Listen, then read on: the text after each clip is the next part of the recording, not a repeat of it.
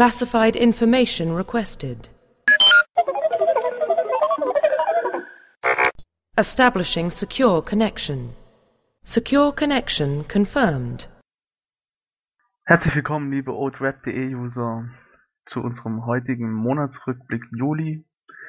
Dieses Mal haben wir einen weiteren neuen Gast mal wieder dabei, und zwar den Matrix 2005, den ihr auch aus unserem Forum kennt. Herzlich willkommen. Grüß Gott. Und natürlich auch mit von der Partie, wie immer, das Standardrepertoire, unser alteingesessener Ulata. Servus. Und ich, euer Sanka. Hallöchen. Ja, der Juli. Ein spannender und hochinteressanter Monat mit vielen Neuerungen, schönen Ankündigungen und natürlich auch der Comic-Con. Dazu wird Ulata jetzt gleich mal loslegen und sagen, was ihm dort ganz besonders gefallen hat. Ah, da hast du mir ja gut den Ball zugespielt. Ah, perfekt, ne?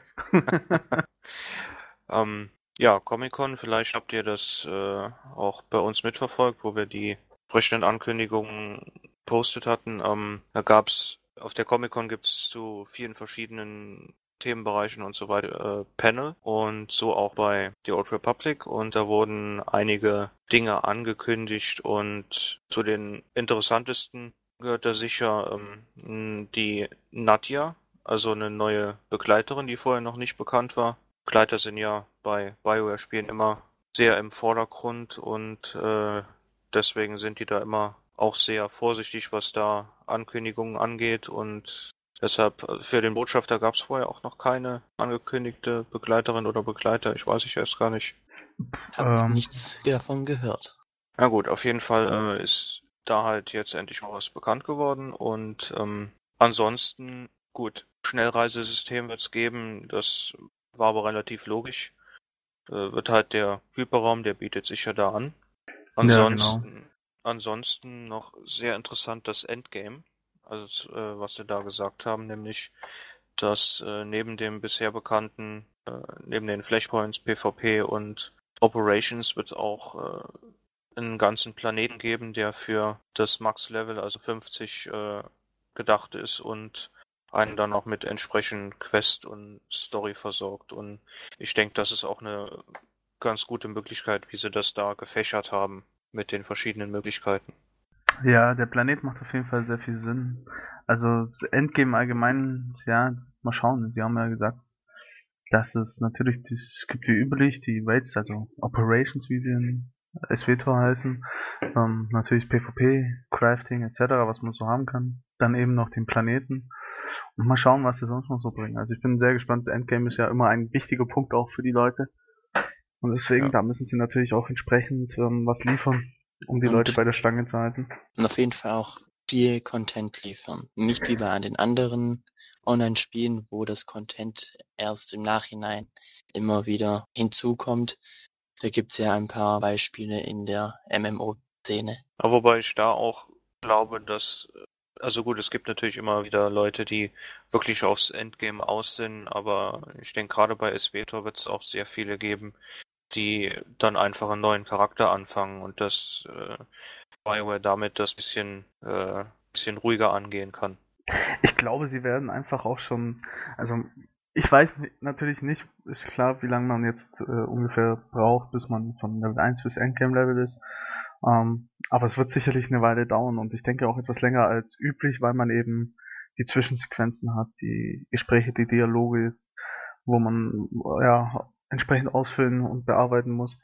Und ich denke, da wird es natürlich auch ein bisschen länger dauern als vielleicht üblich in normalen MMOs. Ich meine, da gibt es ja häufig dann, das MMO startet und zwei Tage später ist der erste auf dem Endlevel und beklagt sich, dass keiner da ist und es keinen Content gibt. Also ich denke, da haben sie auf jeden Fall ein bisschen mehr Zeit. Das stimmt schon, ja. Solange die Story fesselt, ist das Endgame an sich ja erstmal nebensächlich. Das ja, dauert wahrscheinlich auch echt ewig alles wirklich. Wenn man wirklich die gesamte Geschichte erfassen möchte, dauert es wahrscheinlich noch länger. Deswegen. Ja, das, das auf jeden Fall. Ich bin auch mal gespannt, wie das dann aussehen wird, weil man wird ja Flashpoints und PvP quasi schon ab Level 10 machen können. Ob das dann wirklich noch viel Reiz bieten wird, äh, im Endgame das zu machen. Das kommt, glaube ich, ganz darauf an, wie sie es umsetzen. Also es ist ja immer so eine Frage des, ähm, warum soll man in Flashpoint gehen und warum soll man jetzt PvP betreiben? Also PvP ist ja allgemeine Sache, wenn man Bock drauf hat, dann will man das machen und dann kommt es eben nur noch darauf an, wie gut ist es umgesetzt, wie fair ist es vom Balancing her und ähm, ja, wie viel Spaß macht es dann im Endeffekt. Bei den Flashpoints, klar, ich meine, wenn du auf Level 10 irgendwie eine, einen Flashpoint machst und kriegst auf dem Endgame-Level den gleichen Flashpoint bloß schwieriger zum Beispiel, dann wäre das äh, nicht gerade der wahnsinnige Reiz, da irgendwas zu machen. Es kommt wirklich, glaube ich, drauf an, mit was sie auch die Flashpoints verbinden. Also Belohnungssystem ist hier natürlich die Sache. Und wie spannend sie die aufbauen. Ob man da richtig Lust drauf hat, da einfach reinzugehen und das noch zu erleben. Da wird's dann die Lootjagd, wird dann ausgerufen wahrscheinlich im Endgame, wie es ja üblich ist. Ich denke auch, also, also da wird sich, glaube ich, SWTOR nicht unterscheiden von den großen anderen. Ähm, ja, ich meine, es ist ja auch immer ganz nett. Ja, Loot wird, wird immer eine große Rolle spielen, denke ich. Ja, mit Sicherheit. Es ist ja auch der, ja, das positive Belohnungsobjekt schlechthin, das einen dazu reizt, noch was zu, weiter zu machen oder was zu tun. Ja. Ja, und es muss ja auch nicht schlecht sein, wenn da, wenn man da reingeht und dann bekommt man halt eben mal die Rüstung, die man schon immer haben wollte, wo man was weiß ich was drüber gelesen hat oder so. Oder man kann irgendwas anderes, hat man gefunden, was andere haben wollen und dann wird das Auktionshaus wieder in Aktion treten. Solche Geschichten. Also das, das gehört ja einfach dazu mittlerweile. Ja, genau. Ja, ähm, ja. Äh, weitere sehr interessante Sache, die sicherlich jeder mitbekommen hat, der ansatzweise das Spiel verfolgt. Man kann jetzt vorstellen. Ansatzweise ist gut. ähm, zwar wird es das Spiel in zwei Versionen geben, zu natürlich verschiedenen Preisen. Also die Standardversion, die Digital Deluxe bei Origin und äh, die Collectors Edition, die, wie viele schon mit teilweise Entsetzen festgestellt haben, relativ teuer ist. Allerdings auch entsprechende Inhalte bietet. Was meint ihr? Sind die gerechtfertigt? Ist der gerechtfertigt, der Preis? Also, als einer der Besteller der Collectors Edition oute ich mich mal jetzt ganz einfach. Ähm, also der Preis, also ich gehe mal davon aus, dass es den üblichen Preiskampf noch geben wird und der sich nochmal um 10, 15, vielleicht 20 Euro auch senken wird. Und dann halte ich den Preis durchaus für okay. Also es ist eine Collectors Edition im Vergleich zu vielen anderen Collectors Edition, vielleicht auch zu dem großen Konkurrenzspiel, wo ich gerade noch ein bisschen spiele, ähm, wo man die einfach ein bisschen mehr gefüllt ist. Also während die Collectors Edition hier, also die SWTOR Collectors Edition ist wirklich pralle gefüllt. Es gibt viele Sachen. Wir haben diese Ingame-Geschichten, die dabei, dabei sind. Wir haben die Galaxy Map, wir haben Artworks, Soundtrack, die Figur, die wirklich top ist. Und da hast du natürlich, und natürlich, ich glaube auch dieses Case, wo die Collectors Edition allgemein schon drin ist, ist ziemlich hochwertig. Insgesamt halte ich es für ziemlich gut. Ähm, das ist das Einzige, was glaube ich bei dieser Collectors Edition Preisgeschichte so enorm für ja, Erregung in Europa gerade gesorgt hat, ist, dass dieses Ding in Amerika eben 100 Dollar kostet und du dann eben einen gewaltigen Unterschied hast zwischen Europa und USA. 150 Dollar. Äh, 150 Dollar, genau. Genau, eben, man hat so knappe 40 Euro ungefähr Verlust, so rum war's. Und ähm, das ist natürlich schon, ja, da, da kann ich schon den Unmut nachvollziehen. Aber da baue ich eben drauf, dass eben noch durch Preiskampf das Ding einfach noch ein bisschen runtergeht und dann halte ich den Preis doch absolut für angemessen. Aber im das Moment finde ich die 150 Euro doch schon sehr, sehr knackig. Ja, ich denke, was da den Ausschlag gegeben hat beim Preis, ist einfach diese Figur von dem Darth Malgus. Die allein sind, meine ich, 50 Euro von, von dem Preis. Weil die halt auch von einem, so wie ich das mitbekommen habe, namhaften Hersteller ist und entsprechend äh, von der Qualität her ist, dass das einfach 50 Euro vom Preis ausmacht und äh, 100 Euro für so eine CE ist dann auf der anderen Seite wieder relativ Standard mittlerweile. Na, ja, und zumal wenn der also, also ich gehe mal davon aus, das Ding kostet am Ende so 135.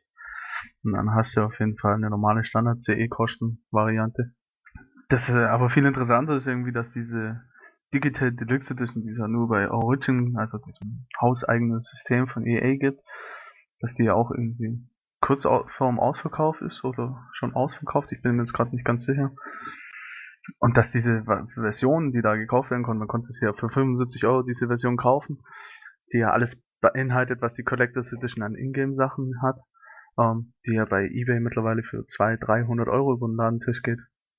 Das ist halt schon wieder, ja, da wird sich über den Preis auf der einen Seite beschwert und dann geht das Ding aber dann trotzdem wieder fürs Dreifache weg. Ja, ja da wissen auch, manche, man Kohle macht. Ja, das ist auch nochmal die Collectors Edition ist ja auch schon wieder zum Wiederverkauf aufgegeben bei eBay.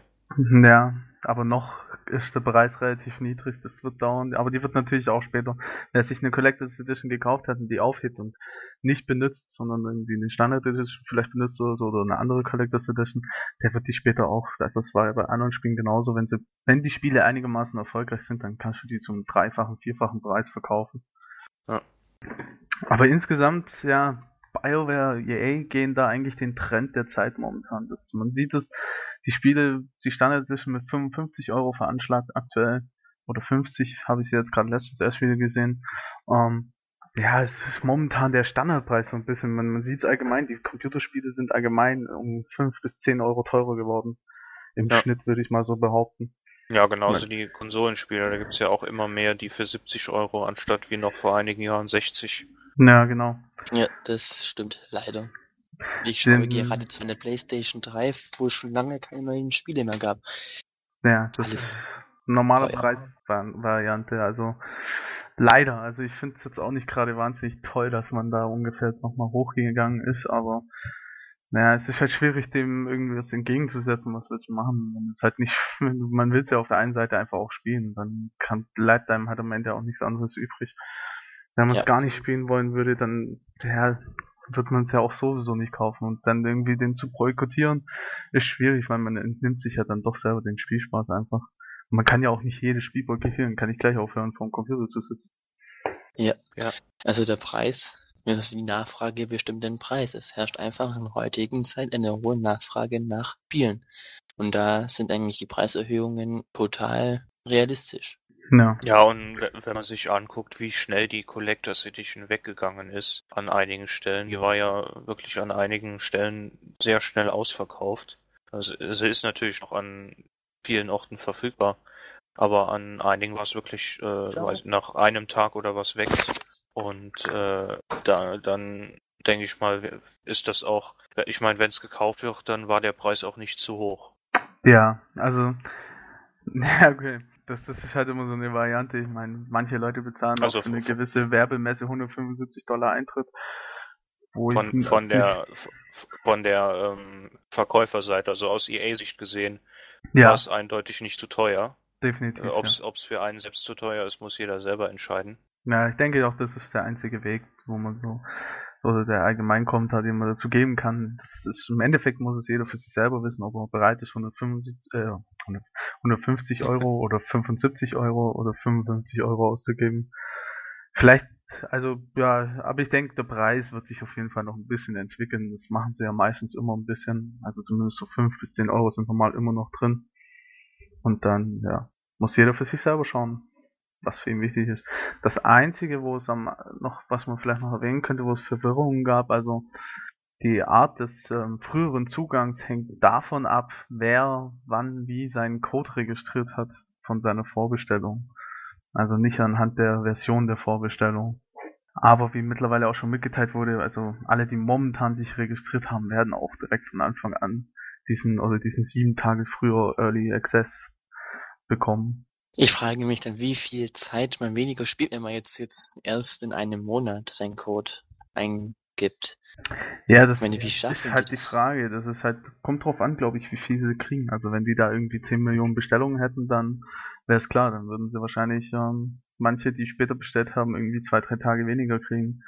Sie wollen halt natürlich, also ich glaube der Hauptgrund, und das haben sie auch, glaube ich, so ein bisschen im Nebensatz erwähnt, der Hauptgrund ist einfach, ähm, zu schauen, dass dieser Code eingegeben wird, damit diese Vorbestellung nicht ganz so, ja, so läuft wie bei manchen anderen MMOs, wo man eben vorbestellt hat, dann hat man den früheren Zugang bekommen, hat gespielt und hat dann direkt noch abbestellt, bevor es gekommen ist und hat sich so praktisch ja umsonst sieben Tage spielen können. Ja, und ich denke auch, der Vorteil bei diesem Early Access äh, ist auch, also dass sie das so früh eingegeben haben wollten, ist, denke ich, auch damit sie wissen, mit wem sie da rechnen können. Und, Zumindest äh, ungefähr, ja. ungefähr. Und äh, der Vorteil für den Spieler ist es auch, äh, ich meine klar, je nachdem wie viele Bestellungen da gegeben hat, wird es auch voll sein, aber dieser erste Ansturm, weil viele warten einfach bis zum Release-Tag oder warten noch ein paar Tests ab oder so, bis sie sich das kaufen und dann ist es einfach wie die Vorbesteller mit dem Early Access nicht so voll in den Startzonen. Also da sehe ich auch den Vorteil für den Spieler. Ja, also für Spieler ist, also Early Access hat sich, also ich habe das auch schon noch schon mal mitgemacht. Es ist ganz interessant. Ähm, ja, man hat nicht diesen, also die meisten kommen halt wirklich am Release-Tag oder zwei, drei Tage danach rein.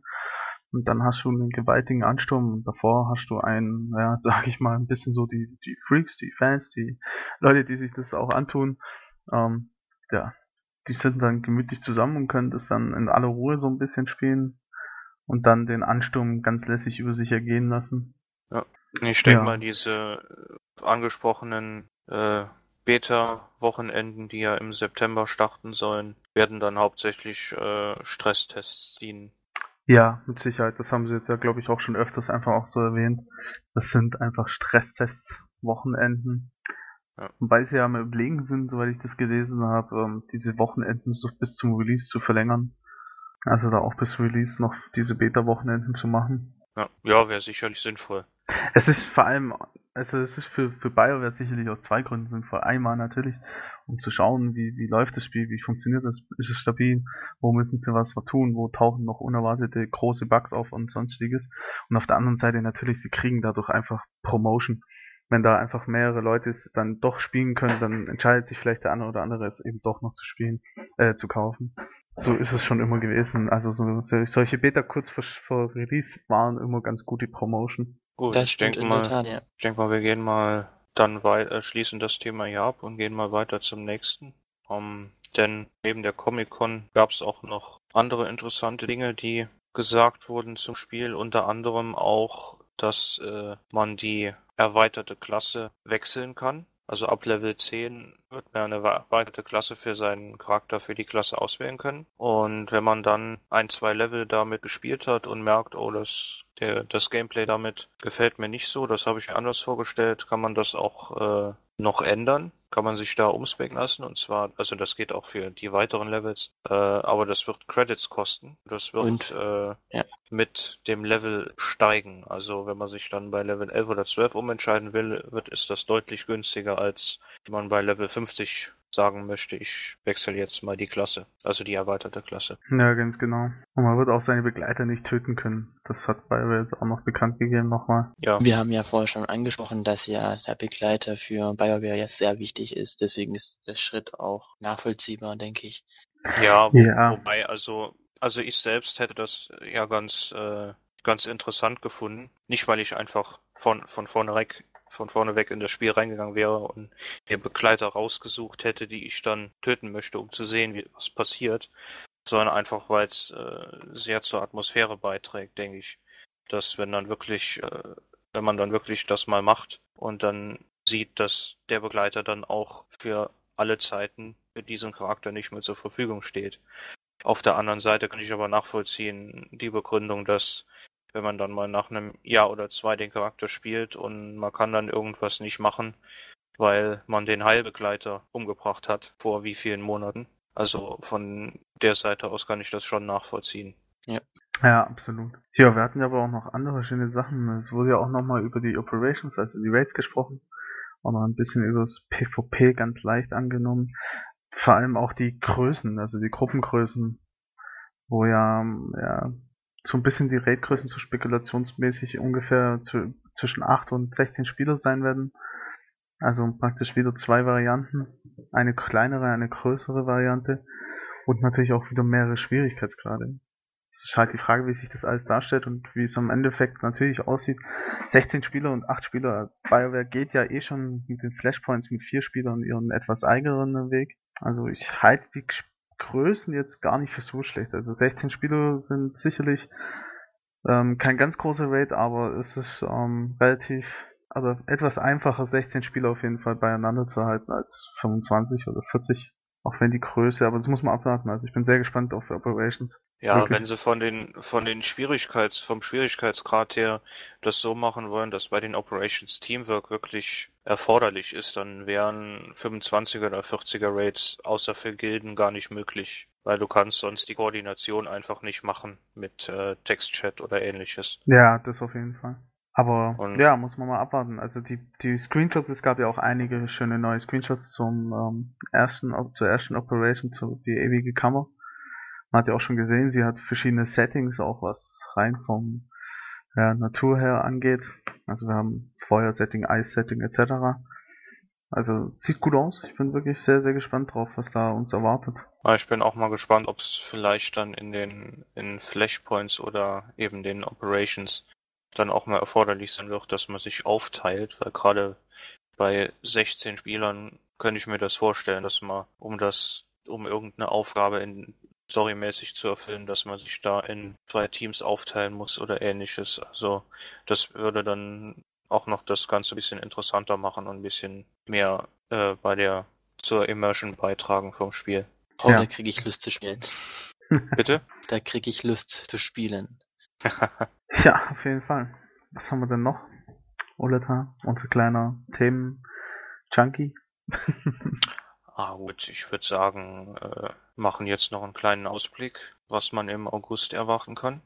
Ja, stimmt, ja. Da gut, dass du sagst, da haben wir natürlich einiges zu vermelden. Im nächsten August haben wir, äh, im August haben wir die Gamescom. Ganz groß, ganz dick. Und ähm, ja, wir von Old Red Day werden fleißig und in hoher Anzahl vor Ort sein.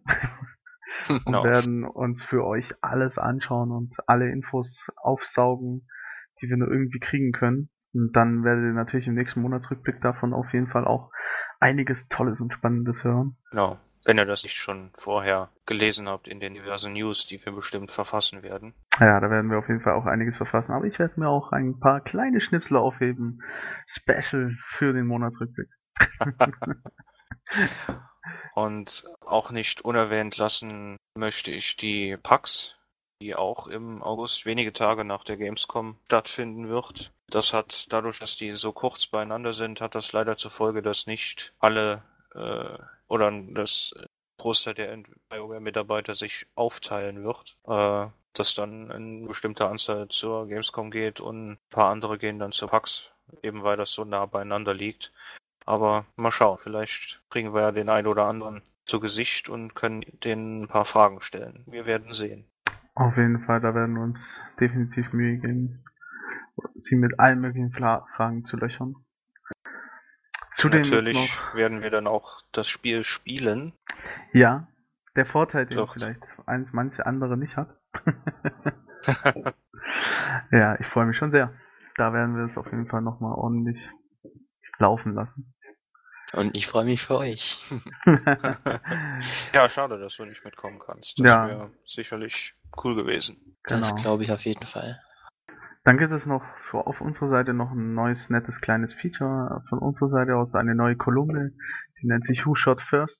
Da haben wir auch schon eine erste herausgebracht mit dem Titel Warum wir uns aus SWTOR freuen. In Zukunft werden wir immer wieder ein paar kleinere Kolumnen rund um SWTOR da veröffentlichen in dem Zusammenhang und sind sicherlich immer sehr interessant. Deswegen lest sie euch gut durch und habt Spaß dabei. Genau, genau richtig. Ja. Ansonsten war wieder eine nette, schöne Runde heute. Danke an Matrix als unseren Gast heute. Wunderbar. Vielen gerne, Dank. Kannst gerne jederzeit wiederkommen. Nach meinem Urlaub. ja, dann bin ich nicht so alleine mit Ulata.